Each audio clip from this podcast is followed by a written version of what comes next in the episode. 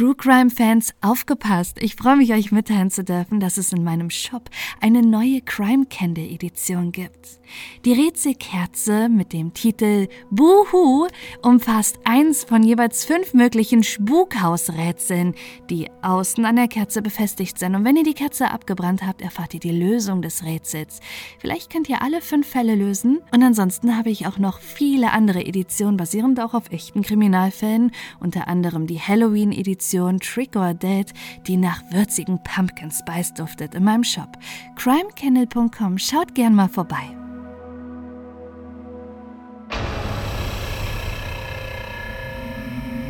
Die unheimlichsten Geisterhotels. Das Stanley Hotel.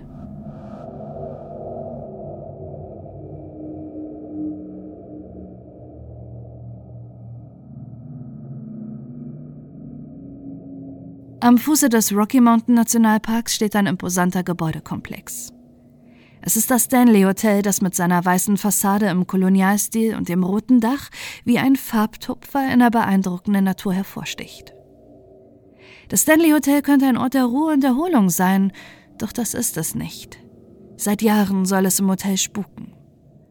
Zahlreiche Geschichten und Legenden ranken sich um das Gebäude, nicht zuletzt war das Stanley Hotel die Inspiration für Stephen Kings Roman Shining war.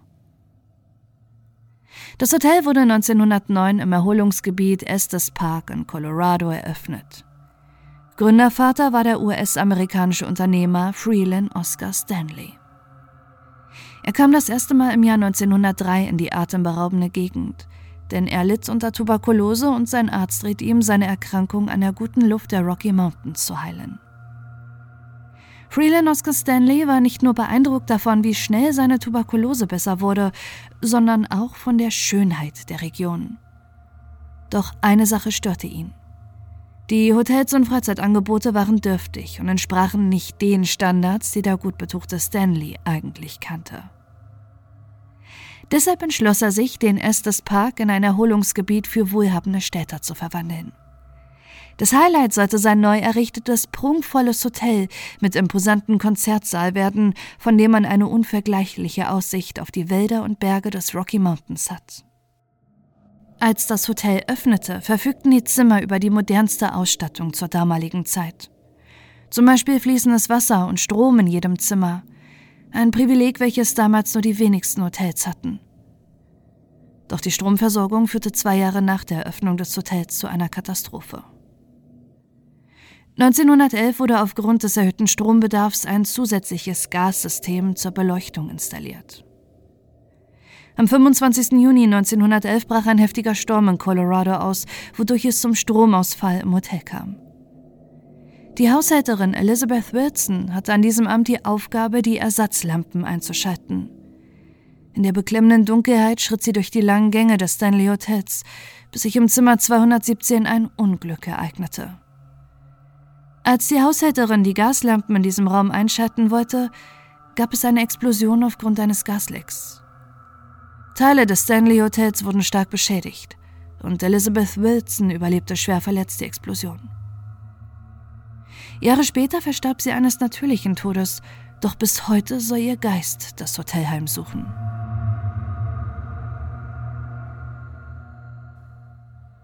Warum es im Stanley Hotel spuken soll, ist immer noch ungewiss. Bis auf die Gasexplosion, bei der niemand verstarb, gab es keine Katastrophen oder Morde im Hotel. Manche gehen daher davon aus, dass das Hotel möglicherweise auf einer Stelle errichtet wurde, die ursprünglich den Native Americans gehörte. Andere wiederum nehmen an, dass die Rocky Mountains die Toten nicht ruhen lassen. Es gibt jedoch auch die Theorie, dass das erhöhte Kalk- und Quarzvorkommen in den unterirdischen Gängen des Hotels die Energie der Verstorbenen auf dem Grundstück bündelt. Doch die Geister im Stanley Hotel sollen keineswegs böse Absichten haben. Im Gegenteil, sie lieben das Gebäude so sehr, dass sie es nicht verlassen möchten. Am meisten soll den Besuchern der Geist von Elizabeth Wilson erscheinen. Bis heute bewacht und reinigt sie das Zimmer 217. Gäste berichten immer wieder, dass Gegenstände in diesem Zimmer bewegt und die Lichter ein- und ausgeschaltet werden. Auch am Gepäck der Bewohner soll sich Mrs. Wilson gern zu schaffen machen. Wie von Geisterhand seien die Sachen der Gäste manchmal aus den Koffern ausgepackt, und auch ihre Schuhe würde der Geist von Elizabeth Wilson putzen. Doch Mrs. Wilson ist eine konservative Frau. Paare, die nicht verheiratet sind, scheint sie nicht wohlwollend in ihrem Zimmer zu empfangen. Immer wieder berichten diese, dass sie eine kalte, unsichtbare Kraft zwischen ihnen spüren, wenn sie im Bett liegen. Außerehelichen Sex duldet Mrs. Wilson in ihrem Zimmer nicht. Das Zimmer 2017, die Präsidentensuite, ist der berühmteste Raum im Hotel, der die meisten Legenden und paranormalen Erscheinungen verbirgt. Die opulente Präsidentensuite mit eigener Bibliothek ist nicht nur bei Horrorfans beliebt, sondern beherbergte schon zahlreiche bekannte Persönlichkeiten, darunter auch den Mann, der das Stanley Hotel weltweit bekannt machte. Stephen King. King hatte von der atemberaubenden Landschaft in Estes Park gehört und reiste im Oktober 1974 zusammen mit seiner Frau ins Stanley Hotel. Zu dieser Zeit war die Sommersaison bereits vorbei und es sollte der letzte Tag sein, an dem das Hotel geöffnet hatte, bevor im Frühjahr wieder die neue Saison losging. Die Kings waren die einzigen Gäste im Hotel und die Servicekräfte nur noch spärlich besetzt. Viele von ihnen waren bereits abgereist, da sie nur während der Saison im Estes Park arbeiteten und dann noch im Stanley Hotel lebten. Trotzdem ließen es sich die Kings nicht nehmen, die Präsidentensuite, das Zimmer 217, zu beziehen. Doch wo sie auch hingingen im Hotel, überall herrschte gähnende Leere. Die langen Flure waren menschenleer und im Speisesaal waren sie die einzigen Gäste. In der Nacht hatte Stephen King einen Albtraum. Sein dreijähriger Sohn wurde von einem Feuerwehrschlauch durch die langen, dunklen und leeren Gänge des Stanley Hotels gejagt. Er schrie und hatte Panik. Als Stephen King aus dem Traum aufschreckte, war die Idee zu Shining geboren. Der Geist von Elizabeth Wilson erschien King zwar nicht im Zimmer 217, doch 20 Jahre später hatte eine andere bekannte Persönlichkeit eine scheinbar unheimliche Begegnung in der Präsidentensuite. 1994 wurde der Film Dumm und Dümmer im Stanley Hotel gedreht. Der Hauptdarsteller Jim Carrey bezog das Zimmer 217. Es war noch nicht mal Mitternacht, als Carrie nur in Schlafsachen in der Eingangshalle stand und an der Rezeption darum bat, ein anderes Zimmer beziehen zu dürfen. Eines, das weit weg von Raum 217 liegt. Er nahm ein Zimmer im Nebengebäude und die Filmcrew musste ihn regelrecht dazu drängen, für die Dreharbeiten das Haupthaus wieder zu betreten. Manche vermuten, dass ihm Elizabeth Wilsons Geist im Zimmer 217 begegnete. Andere Gerüchte sagen, dass er seine tote Oma im Spiegel sah. Doch was in diesem Zimmer passierte, darüber schweigt Jim Carrey bis heute. Ein weiterer Geist, der eng mit dem Hotel verbunden war und es deshalb womöglich nie verließ, war Freelan Oscar Stanley. Er verstarb 1940 doch sein Geist wird immer noch im Billardzimmer und an der Hotelbar vernommen. Seine Frau Flora war Musikliebhaberin und Klavierspielerin. Auch ihr Geist soll immer noch im Stanley Hotel zu spüren und vor allem zu hören sein. In der großen Konzerthalle hört man immer wieder das Klavierspielen, obwohl niemand im Saal ist. Es soll Flora Stanleys Geist sein, der dort immer noch musiziert. Auch der Geist der obdachlosen Frau Lucy wird immer wieder im Konzertsaal wahrgenommen. Ob sie zu Lebzeiten jemals das Stanleys Hotel besucht hatte oder anderweitig mit dem Hotel in Verbindung stand, konnten Forscher jedoch nicht herausfinden. Trotzdem scheint ihr Geist im Stanley Hotel Zuflucht gefunden zu haben und Lucy kommuniziert oft mit Geisterjägern, die im Konzertsaal Seancen abhalten. Der ehemalige Hausmeister Paul ist ebenfalls im Konzertsaal anzutreffen. Zu Lebzeiten hat er sich für eine Ausgangssperre um 23 Uhr durchgesetzt. Sein Geist soll heute noch um die Uhrzeit raus durch die Halle brüllen. Wenn etwas im Hotel repariert wird, scheint Paul darüber zu wachen. Bauarbeiter und Handwerker berichten immer wieder, dass Paul sie anstupsen würde. Doch es soll noch mehr unheimliche Erscheinungen im Stanley Hotel geben. Im vierten Stock hören Gäste immer wieder Kinder lachen und rennen, manche von ihnen necken auch die Besucher. Zur Eröffnung des Hotels lebten im vierten Stock keine Gäste, sondern die Haushaltsdamen mit ihren Kindern. Auch ihre Geister sind immer noch hör- und spürbar. Neben der Präsidentensuite ist das Zimmer 428 bei Geistertouristen besonders beliebt. Gäste berichten, dass sie in diesem Raum immer wieder Möbelrücken und Schritte von oben hören, obwohl nichts über dem Zimmer ist. Außerdem würde der Geist eines freundlichen Cowboys die Besucher im Raum 428 am Ende des Bettes erwarten. In der prunkvollen Eingangshalle soll es ebenfalls vermehrt zu Geistererscheinungen kommen. Erst 2016 machte dort ein Besucher ein Foto, das durch die sozialen Netzwerke ging. Er war sich sicher, dass sein Bild einen Geist auf der Treppe in der Hotellobby eingefangen hätte. Heute ist das Stanley Hotel im malerischen Estes Park nicht nur ein Luxushotel, sondern vor allem eine Anlaufstelle für Horrorfans. Sie posieren für Bilder vor dem legendären Zimmer 217 es werden Geistertouren durchs Hotel angeboten. Hartgesottene Geisterfans können der Zeit der Gruseltour sogar die Nacht in einem der Zimmer verbringen, in denen es am meisten spuken soll. Wer dann noch nicht davon überzeugt ist, dass etwas Unheimliches im Hotel vor sich geht, kann den eigenen Hotelsender schauen. Dort läuft in Dauerschleife Stanley Kubricks Verfilmung von Shining.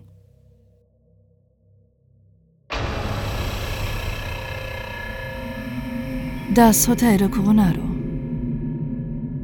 An einem grauen Novembertag im Jahr 1892 checkt eine junge Frau ins Hotel de Coronado ein, den damals größten Resorthotel der Welt, das unweit von San Diego lag. Nur wenige Tage später ist die Unbekannte tot.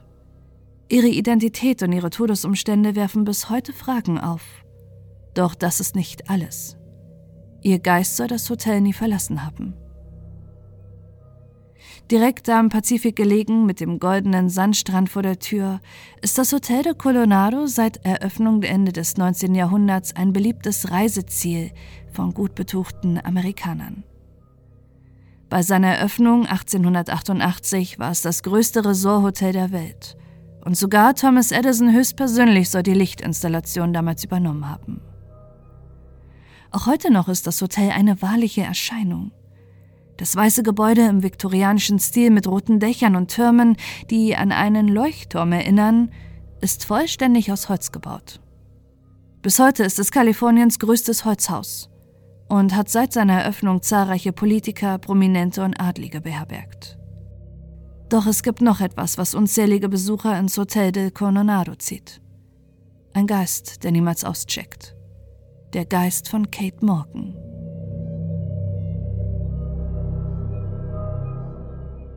Viel ist über Kate Morgan nicht bekannt. Sie lebte ein einfaches Leben. Doch über ihren Tod wird dafür umso mehr spekuliert. Sie wurde 1864 in Iowa geboren. Ihre Mutter starb ein Jahr später. Danach wuchs sie bei ihrem Großvater auf. Ihr Vater heiratete erneut, nachdem er zum Postmeister in Hamburg in Iowa gewählt wurde. 1885 heiratet Kate ihren Mann Thomas Morgan, doch die Ehe der beiden ist nicht glücklich. Kurz nach der Hochzeit ereilt sie die erste Tragödie. Kate bekommt einen Jungen, der nur zwei Tage nach der Geburt stirbt. Im fünften Jahr ihrer Ehe verlässt sie schließlich Thomas, um mit einem neuen Mann, Albert Allen, durchzubrennen. Was sie seit 1890 in ihrem Leben ereignete, darüber gibt es keine Aufzeichnung. Erst zu Thanksgiving im Jahr 1892 hört man wieder von ihr. An diesem Tag checkt sie im Hotel del Coronado ein. Zu dieser Zeit ist das Hotel auf seinem Höhepunkt. Es ist ein wichtiger Treffpunkt der gehobenen Schicht San Diegos und Prominente gehen ein und aus, die die zahlreichen Angebote im Hotel wie Tennisplätze, eine Straußenfarm, Salzwasserpools und Bowlingbahnen genießen. Inmitten dieses Trubels reist Kate Morgan am 24. November an. Sie ist damenhaft und gut gekleidet. Doch sie fällt auf. Zum einen, da sie zur damaligen Zeit als Frau allein reist, zum anderen, weil sie eine tiefe Melancholie und Traurigkeit umgibt. Eine Sache gibt allerdings bis heute Rätsel auf. Kate registrierte sich im Hotel nicht unter ihrem echten Namen, sondern als Lottie A. Bernard, die angeblich aus Detroit stammt. Sie bezieht allein das Zimmer 3327 und sagt, dass sie auf einen Mann warten würde. Zwar ist Kate im Hotel die meiste Zeit für sich, doch einem Zimmermädchen vertraut sie sich an. Kate Morgan erzählt ihr, dass sie an Magenkrebs erkrankt sei. Auf das Zimmermädchen macht Kate einen kränklichen Eindruck, der von Tag zu Tag schlimmer wird. Kate erzählt ihr außerdem, dass sie auf ihren Bruder im Hotel de Coronado warten würde. Er sei Arzt und würde sie im Hotel besuchen wollen, um ihren Gesundheitszustand zu überprüfen. Andere Gäste beschweren sich in den Tagen über die Frau. Sie würde verwirrt durchs Hotel laufen und Ausschau nach ihrem Bruder halten. Doch ob es diesen Bruder überhaupt gibt, ist unbekannt.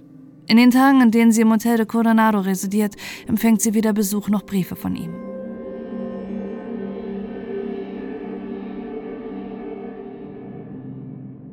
Am stürmischen grauen Morgen des 29. November 1892 machen Hotelmitarbeiter die grausame Entdeckung.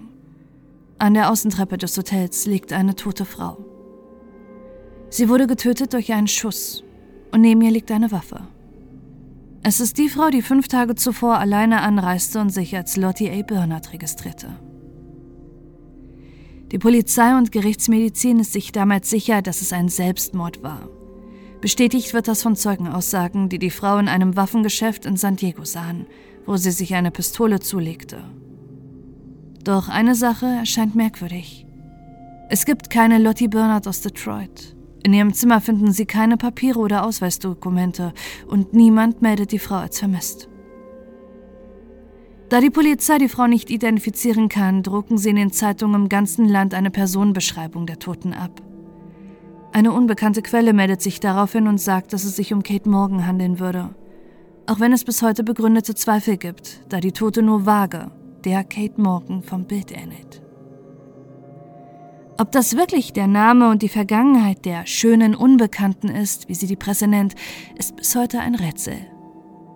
Der Bruder, von dem die angebliche Kate immer wieder sprach, tauchte nie auf. Auch ihre Beerdigung auf dem nahegelegenen Mount Hope Friedhof in San Diego fand ohne ihre Angehörigen statt. Niemand hat sich jemals gemeldet, um Kate Morgan zweifelsfrei zu identifizieren. Ebenfalls konnte nicht geklärt werden, warum die junge Frau unter einem Pseudonym eincheckte und weshalb sie ins Hotel kam.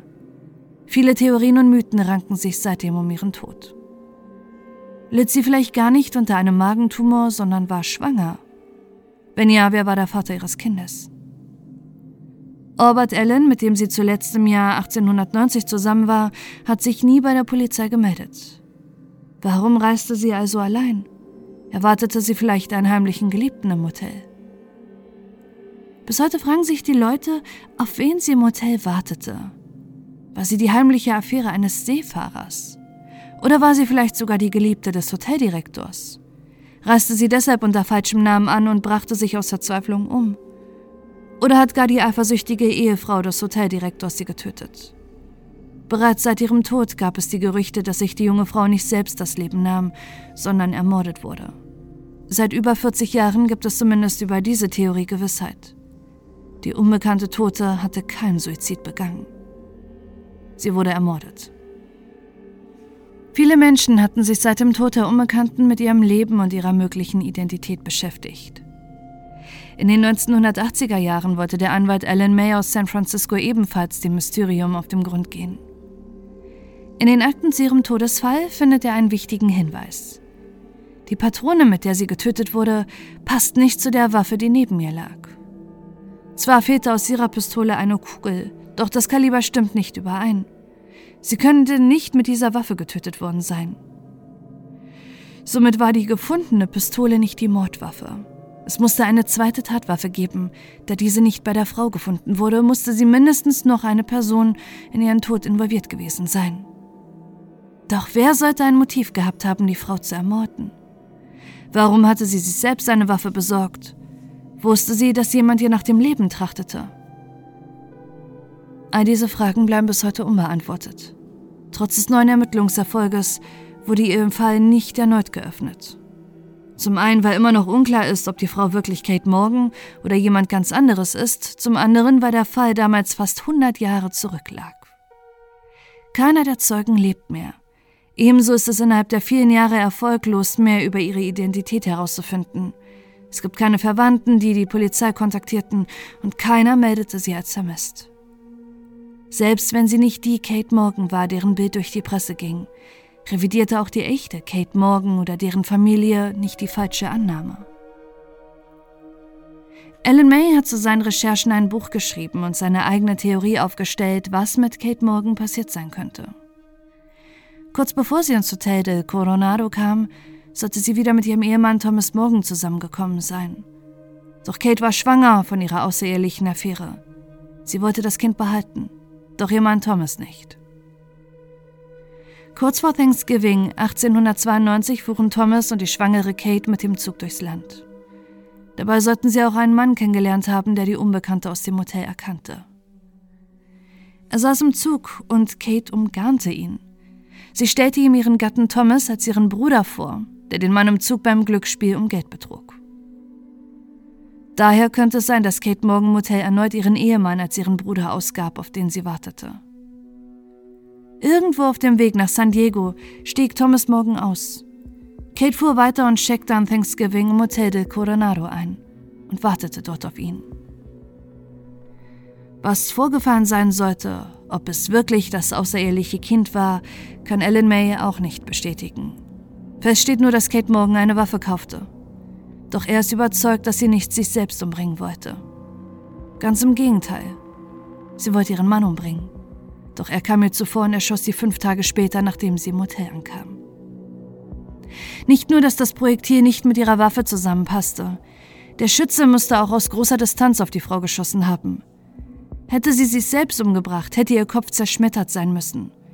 Allerdings war bei ihr nur ein kleines Einschussloch zu sehen. Ellen May ging außerdem davon aus, dass Kate Morgan nicht auf der Treppe starb. Die Waffe, die sie bei sich hatte, wies Rost auf so als sei sie im Wasser gelegen. Der Pazifik war allerdings hunderte Meter entfernt. Außerdem hörte auch keiner der Gäste in der Novembernacht den Schuss, weshalb er davon ausging, dass sie nah am Wasser von ihrem Ehemann erschossen wurde, der dann ihren Körper auf die Treppe des Hotels legte. Danach vernichtete ihr Mann laut Ellen May all ihre Habseligkeiten und Ausweisdokumente im Hotelzimmer, um ihre wahre Identität zu verschleiern. Doch seitdem das Mysterium zumindest um ihren Todesumstand aufgedeckt wurde, tritt ein neues Phänomen im Hotel de Coronado auf. Immer häufiger melden Gäste paranormale Vorkommnisse und unheimliche Erscheinungen. Der Geist der Frau, der niemals auscheckte, soll bis heute das Hotel heimsuchen. Besonders in ihrem damaligen Zimmer und im Souvenirshop würde man die Präsenz von Kate Morgan besonders stark spüren. Die Gäste hören Stimmen und Klopfen, sehen vorbei huschende Schatten und einige Zimmermädchen weigern sich, den Raum 3327 zu betreten. Immer wieder würde in ihrem ehemaligen Zimmer das Licht und der Fernseher aus unerklärlichen Gründen flackern oder an und wieder ausgeschaltet werden. Außerdem melden Dienstmädchen, die das Zimmer 3327 säubern müssen, dass sich Gegenstände und Türen wie von Geisterhand bewegen. Gäste spüren immer wieder kalte Brisen und manche sind sich sogar sicher, Kate Morgan in den Fluren des Hotel de Coronado gesehen zu haben. Besonders oft würde sich ihr Geist in der Nähe von Kindern aufhalten. Das befeuert erneut die Theorie, dass Kate keinen Magentumor hatte, sondern schwanger war. Auch der Ort, an dem der Körper der jungen Frau gefunden wurde, scheint heimgesucht zu werden. Die Elektriker des Hotels berichten, dass die Laternen an der Außentreppe nie lange leuchten. Immer wieder brennen die Glühbirnen an der Stelle durch, selbst wenn sie gerade gewechselt wurden. Doch egal wer Kate Morgan war, bis heute fasziniert ihr mysteriöser Tod ihre ungeklärte Identität und der mögliche Spuk im Hotel de Coronado die Menschen. Tausende Geisterjäger reisen jedes Jahr ins Hotel, um ihrer gruseligen Geschichte nachzugehen. Mittlerweile ist ihr ehemaliges Zimmer so beliebt, dass man es nicht mehr explizit als Zimmer 3327 reservieren kann. Doch ob es noch jemand schafft, über 130 Jahre nach ihrem Tod das Rätsel der schönen Unbekannten aufzuklären, wird immer unwahrscheinlicher.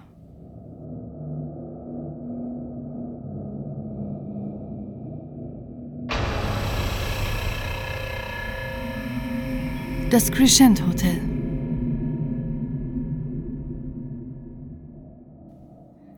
Das Crescent Hotel in Eureka Springs in Arkansas gilt als das Horrorhotel in den USA. Zahlreiche Geister sollen das imposante historische Gebäude heimsuchen, das auf eine lange und ebenso unheimliche Geschichte zurückblickt. Das Crescent Hotel wurde 1886 nach einem zweijährigen Bau eröffnet. Es sollte ein luxuriöses Resorthotel für die amerikanische Oberschicht sein. Eureka Springs war außerdem der perfekte Standort, um zahlreiche Besucher anzuziehen. Die Flüsse, die den Ozarks Mountain entsprangen, versprechen heilende Kräfte zu haben. Viele Menschen strömen nach Eureka Springs, um ihm Heilwasser ihre Schmerzen und Beschwerden zu lindern. Während des zweijährigen Baus wurden zahlreiche irische Arbeitskräfte herangezogen, die das imposante Hotel mit 78 Zimmern, modernster Ausstattung, weitläufigen Gärten und luxuriöser Dekoration in Akkordzeit erbauten. Am Ende kostete das Crescent stolze 294.000 US-Dollar, was heute ca. 10 Millionen Dollar entsprechen würde. Mit einer großen Feier wurde das Crescent eröffnet. Zahlreiche Prominente kamen ins Hotel. Doch der Besucherandrang hielt nicht lange an. Schon bald merkten die Menschen, dass das heilende Wasser der Berge nicht die Heilkraft hatte, mit der das Hotel warb. Der Glanz des Hotels verblasste allmählich und es stand einige Jahre leer, bevor es 1908 als Mädchen-College eröffnete. Doch lange konnte sich das College im riesigen Crescent nicht halten. Die Kosten waren viel zu hoch und so schloss es 1934 wieder. Nur drei Jahre später erwarb Norman Baker das Hotel. Er wollte ein Krebskrankenhaus im ehemaligen Hotel errichten. Doch Dr. Norman Baker, wie er sich von nun an nannte, war kein Arzt oder anderweitig versiert in der Krebsheilung. Er war ein Hochstapler.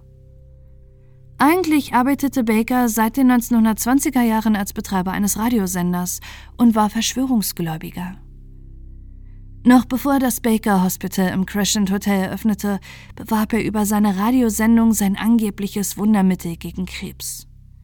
Bereits im Jahr 1931 wurde er in Iowa wegen Betrugs angeklagt und verlor somit seine wichtigste Einnahmequelle, sein angebliches Heilmittel. Sechs Jahre später wollte er in einer Stadt, in der niemand kannte, erneut sein Business aufziehen. Das verlassene Crescent Hotel in Eureka Springs das früher schon den Ruf eines Heilortes hatte, kam ihm dabei wie gelegen. Zahlreiche verzweifelte Krebspatienten folgten den verlockenden Angeboten, die Dr. Norman Baker mit seinem Baker Hospital machte. Dass er keine medizinische Ausbildung hatte, bemerkte keiner. Tausende Krebskranke vertrauten blind dem exzentrischen Arzt, der immer in fliederfarbenen Anzügen das Haus verließ.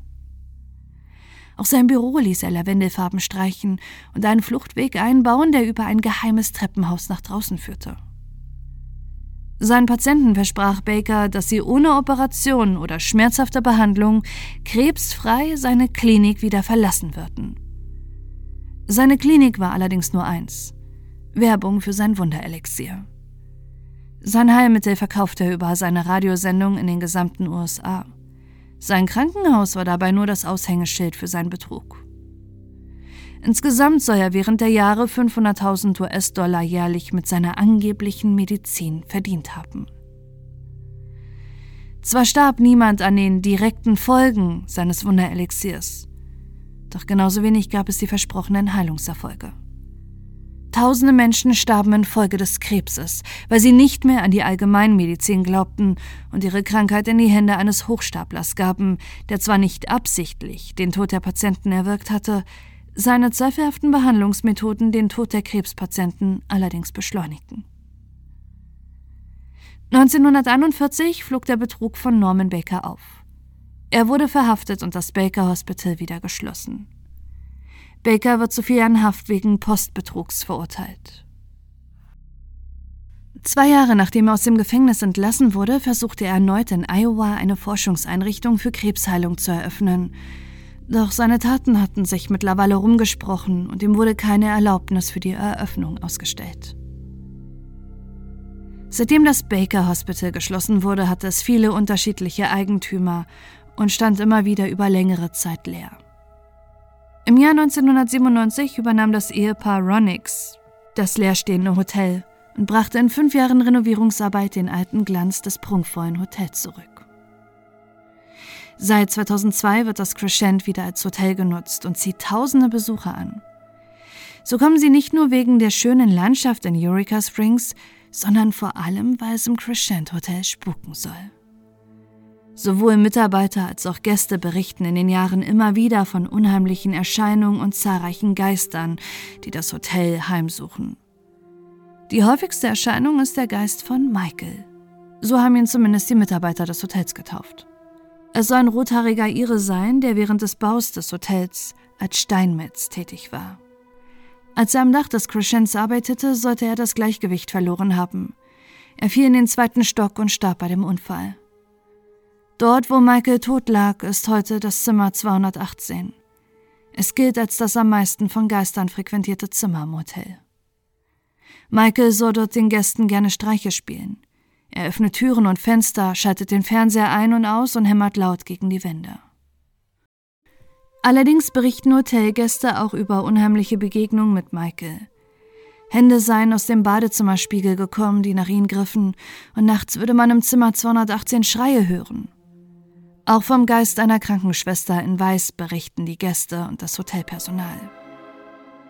Die, die sie gesehen haben, sagen, dass sie eine Trage für Verstorbene durch die Flure schiebt, bis sie an der ehemaligen Leichenhalle angekommen ist.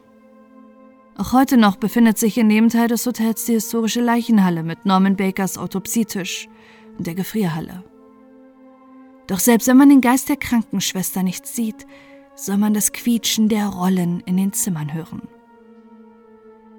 Der Hochstapler Dr. Baker soll ebenfalls als Geist das Crescent Hotel heimsuchen. Einige sahen ihn in seinen lila Hemden durch die Räume des Hotels gehen. Das meiste Geld zu seiner Lebzeit machte Norman Baker mit seiner Krebspatientin Theodora. Auch ihr Geist wurde bereits von Zimmermädchen im Hotel gesehen. Am häufigsten soll ihre Gestalt in Zimmer 419 erscheinen. Sie sei ein höflicher Geist, der sich als Krebspatientin vorstellt und wie aus dem Nichts verschwindet. In der Lobby des Crescents wurde oft ein vornehmer Mann in viktorianischer Kleidung und mit Zylinder gesehen. Er saß stumm an der Bar, doch wenn ihn jemand ansprach, verschwand er plötzlich. Auch im Speisesaal des Hotels soll es spuken. In den Morgenstunden, wenn keiner der Gäste gerade ist, sehen einige Angestellte wie Menschen in viktorianischer Kleidung im Saal tanzen. Auch ein unheimlicher Geist soll immer wieder an einem Tisch am Fenster gesehen worden sein. Wenn man ihn anspricht, sagt er jedes Mal, ich habe letzte Nacht die schönste Frau hier gesehen und warte darauf, dass sie zurückkommt. Die Geister im Speisesaal sollen jedoch nicht bösartig sein. Sie sind verspielt, tanzen gerne und necken gern das Personal. Einmal an Weihnachten soll der Weihnachtsbaum mitsamt Geschenken von der einen auf die andere Seite des Saals gewandert sein. Doch keiner der Hotelmitarbeiter war es. Oft finden die Angestellten im Speisesaal auch die Stühle oder Menükarten verrückt oder neu angeordnet vor. Auch von einem Brautpaar in viktorianischer Kleidung wird häufig berichtet. Eine Mitarbeiterin des Hotels soll das Paar im Spiegel des Speisesaals gesehen haben. Doch nicht nur die Geister aus Norman Bakers Klinik sollen im Crescent Hotel anwesend sein. Als das Hotel ein Mädchencollege war, soll hier eine junge Frau zu Tode gekommen sein. Die Umstände sind allerdings mysteriös. Entweder sprang sie vom Balkon oder wurde runtergestoßen. Doch ihre Schreie sollen immer noch im Crescent hallen. All die Geistergeschichten haben dem Crescent Hotel mittlerweile einen Kultstatus gegeben.